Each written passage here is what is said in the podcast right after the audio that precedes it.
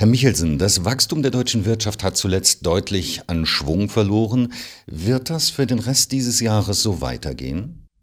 Wir haben in der Tat eine Verlangsamung der wirtschaftlichen Entwicklung in Deutschland. Das hat sich schon im vergangenen Jahr abgezeichnet, als die Auftragseingänge und die Industrieproduktion so graduell immer mehr abschmolzen und dann im Sommer tatsächlich auch die Wirtschaft zum Erliegen gekommen ist, beziehungsweise das Wachstum.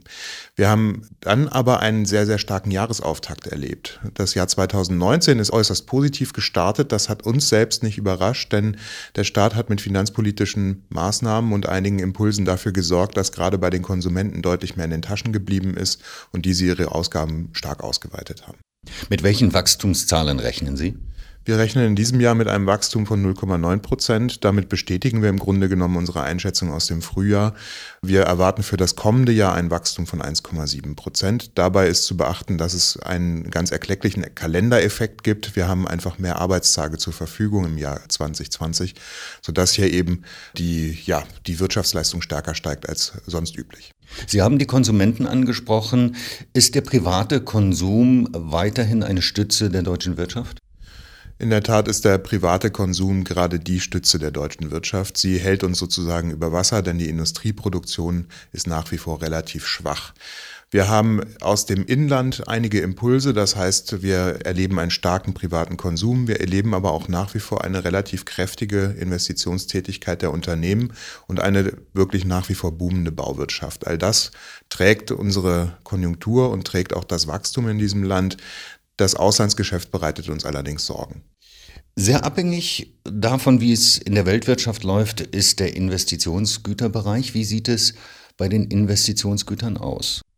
Ja, die Produktion von Maschinen, Anlagen und Fahrzeugen hat sich äh, deutlich verlangsamt. Die Stimmung in, gerade in dieser Branche ist äh, gedrückt und das hängt eben damit zusammen, dass die Weltkonjunktur bzw. der Welthandel, von dem wir besonders stark abhängig sind, nicht so gut läuft, wie wir uns das eigentlich wünschen würden. Das hat damit zu tun, dass die Wirtschaft äh, durch einige Unsicherheiten belastet ist. Die Handelskriege spielen da eine ganz wichtige Rolle. Zwischen äh, China und den USA hat es eine neue Stufe der Eskalation gegeben In Europa ist es auch ein Problem, denn äh, auch hier werden Strafzölle angedroht. Mexiko ist ins Fadenkreuz der US-Administration geraten. Und auch der äh, Fortgang innerhalb der Europäischen Union ist unklar. All das lastet eben auf der Investitionsgüternachfrage und dementsprechend deutlich auf der Produktionsseite hierzulande. Wie entwickeln sich die Verbraucherpreise und die Inflation in Deutschland?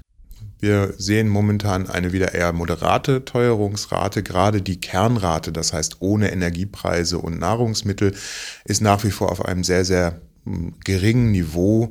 Das wird sich auch im kommenden Jahr nicht beschleunigen. Äh, die etwas stärkere Teuerung jetzt zu Jahresbeginn ist vor allen Dingen auf die Ölpreisentwicklung zurückzuführen. Hier sind eben die Preise wieder etwas gestiegen. Äh, gleichzeitig sind aber die Nahrungsmittelpreise leicht gesunken, sodass sich das in etwa ausbalanciert. Alles in allem rechnen wir damit, dass die Teuerungsrate, die 2%-Marke, die Zielinflation der EZB in Deutschland nicht erreicht und auch im Euroraum nicht erreichen wird. Und wie ist die Lage auf dem Arbeitsmarkt in Deutschland? Die Lage auf dem Arbeitsmarkt ist nach wie vor sehr gut. Der Beschäftigungsaufbau geht weiter, wenngleich das Tempo etwas zurückgefahren ist. Gerade im Bereich der Industrie werden weniger offene Stellen gemeldet und auch die ähm, Neueinstellungen dort sind nicht mehr so stark wie noch vor einem Jahr, als wir tatsächlich in einer Boomphase der wirtschaftlichen Entwicklung gewesen sind. Das alles äh, ist aber immer noch sozusagen Jammern auf hohem Niveau, denn wir werden eine Arbeitslosenquote erreichen, die sozusagen einen Tiefstand seit der Wiedervereinigung erreichen wird. 4,6 Prozent erwarten wir für das kommende Jahr. Das ist schon sehr, sehr gut. Und dementsprechend hoch sind auch die Lohnabschlüsse, denn die Knappheiten übersetzen sich natürlich direkt in Verhandlungsmacht für Gewerkschaften. Reallohnsteigerungen erwarten wir in der Größenordnung von 1,3 Prozent. Also das ist das, was Haushalte oder Arbeitnehmerinnen und Arbeitnehmer tatsächlich in der Tasche behalten können. Das heißt auch, dass also der Arbeitsmarkt nicht durch Zuwanderung nach Deutschland unter Druck gekommen ist. Im Gegenteil, die deutsche Wirtschaft hat stark davon profitiert, dass die Zuwanderer nach Deutschland gekommen sind. Vieles von dem, was wir jetzt sozusagen produzieren, können wir nur deshalb produzieren, weil wir gute Fachkräfte aus Europa dazu bekommen haben. Uns bereitet eher Sorgen, dass die Zuwanderung nicht mehr so stark ausfällt wie in den vergangenen Jahren, denn wir gehen in eine Phase der Alterung und des demografischen Wandels, die sich dann auch in einem sinkenden Arbeitskräftepotenzial niederschlagen wird. Das zu kompensieren kann man versuchen, indem man eben die Partizipationsquote von Frauen beispielsweise erhöht, aber auch über Zuwanderung. Und äh, wenn die Zuwanderung ausbleibt, haben wir perspektivisch ein Problem auf der ähm, ja, Produktionsfaktorseite. Wir haben zu wenig Arbeitskräfte. Dankeschön.